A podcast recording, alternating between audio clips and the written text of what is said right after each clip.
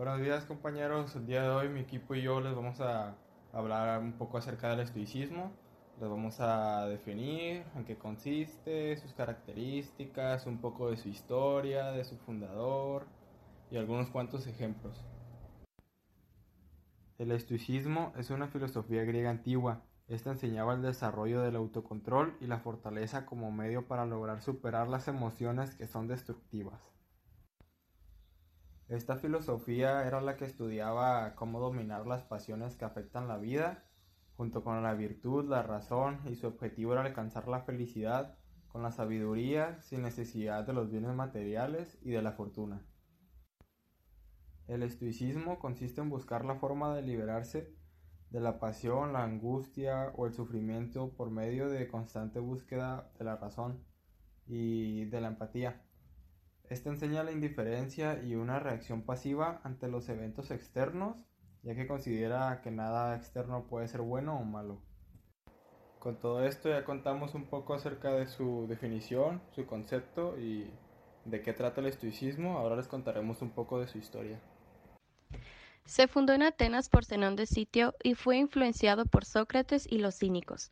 El estoicismo se trasladó a Roma, lugar en el cual floreció durante el periodo del imperio, pero al mismo tiempo fue perseguido por emperadores a quienes no les gustó y abiertamente aceptado por los emperadores que intentaron vivir de él, como por ejemplo Marco Aurelio. Fue una doctrina que influyó en el cristianismo, así como en varias figuras filosóficas importantes a lo largo de las épocas, y a principios del siglo XXI se produjo un renacimiento como filosofía práctica asociada con la terapia conductual, cognitiva y enfoques similares. Por supuesto, el estoicismo se originó como una modificación de las escuelas de pensamiento que ya existían, y su influencia se extendió mucho más allá del cierre formal de las antiguas escuelas filosóficas por el emperador bizantino Justianino I. Ahora hablaremos de la persona quien fundó el estoicismo. Zenón de Sitio fue el fundador del estoicismo. Fue un pensador helenístico, probablemente descendiente de fenicios.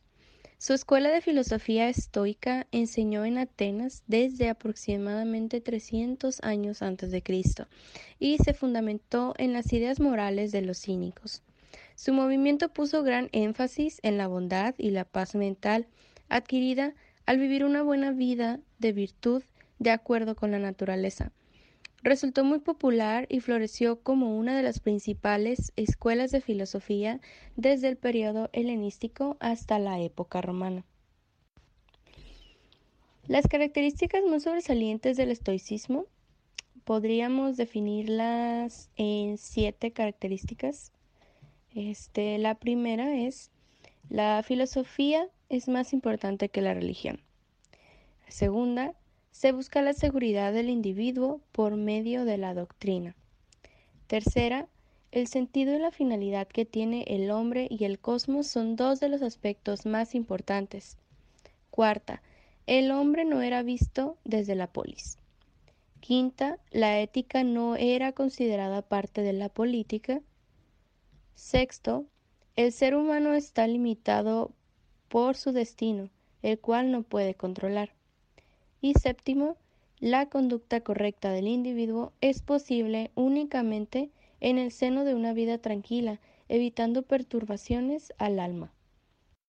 Existen diferentes principios del estoicismo, los cuales son algunos la naturaleza, que se hace alusión a que la naturaleza es siempre racional, la ley de la razón y cómo el universo se encuentra regido por esta. La virtud, una vida dirigida según la naturaleza racional, es virtuosa. Y la sabiduría. La sabiduría es la virtud raíz. De la sabiduría nacen las diferentes virtudes cardinales como son la visión, la valentía, el autocontrol y la justicia.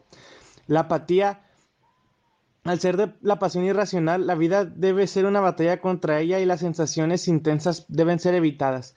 El placer, el placer no es bueno, pero no es malo en su totalidad. Solo es aceptable si no interfiere con nuestra búsqueda de la virtud. También existe el mal, y para el estoicismo la pobreza, enfermedad y muerte no son malvados. El estoicismo se dividió en tres diferentes periodos o etapas, las cuales se cuentan como primera, segunda o tercera. Durante la primera etapa, el estoicismo tuvo un carácter dogmatista. Fue una tendencia en contra del epicureísmo y su fondo doctrinal ético era muy similar al cinismo y se complementaba con la física de Heráclito y algunos elementos aristotélicos. Su principal característica fue su carácter dogmatista, representado principalmente por Crisipo, quien fue quien llevó el peso de las controversias contra los académicos. La segunda etapa, o también conocida como el estoicismo medio, surgió de Diógenes de Babilonia y sobre Panecio. Durante esta etapa el estoicismo cambió debido al cansancio de las luchas, a tal punto que los estoicos simplemente silencian las tesis ontológicas y lógicas del estoicismo dogmático a la manera rígida de Crisipo. Se limitan a temas de carácter ético. En la etapa final, conocida como la época del Imperio Romano, la tercera etapa, los estoicos lograron utilizar diferentes materiales de filosofías de la antigüedad. En la física usaron el ilemorfismo aristotélico, en teología recogen las pruebas de Platón y Aristóteles y en ética prolongan la actitud de los cínicos. La gran importancia que tiene el estoicismo es que nos enseña a aceptar que existen muchas cosas en el mundo que son malas y que no se pueden evitar y pues lo más importante es que nos enseña a vivir en un mundo que no existe, o sea, un mundo utópico. Y insiste en que aceptemos el mundo tal cual es, tomando en cuenta todas las posibles reacciones negativas que pueden haber en este. Mencionaremos a continuación uno de los algunos ejemplos de estoicismo. Por ejemplo, fueron tiempos difíciles, pero los ciudadanos soportaron estoicamente las dificultades. A lo que se refiere es que ante ciertas dificultades los ciudadanos no se dedicaron a lamentarse o entristecerse, de lo contrario, sino que siguieron adelante manteniendo un estado de ánimo firme.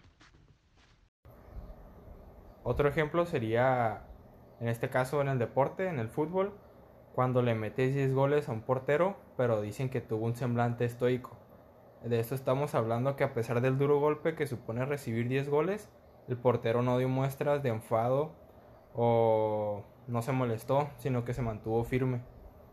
Y pues ya con esto finalizamos nuestro podcast y pues sería todo acerca de nuestro tema, el estoicismo.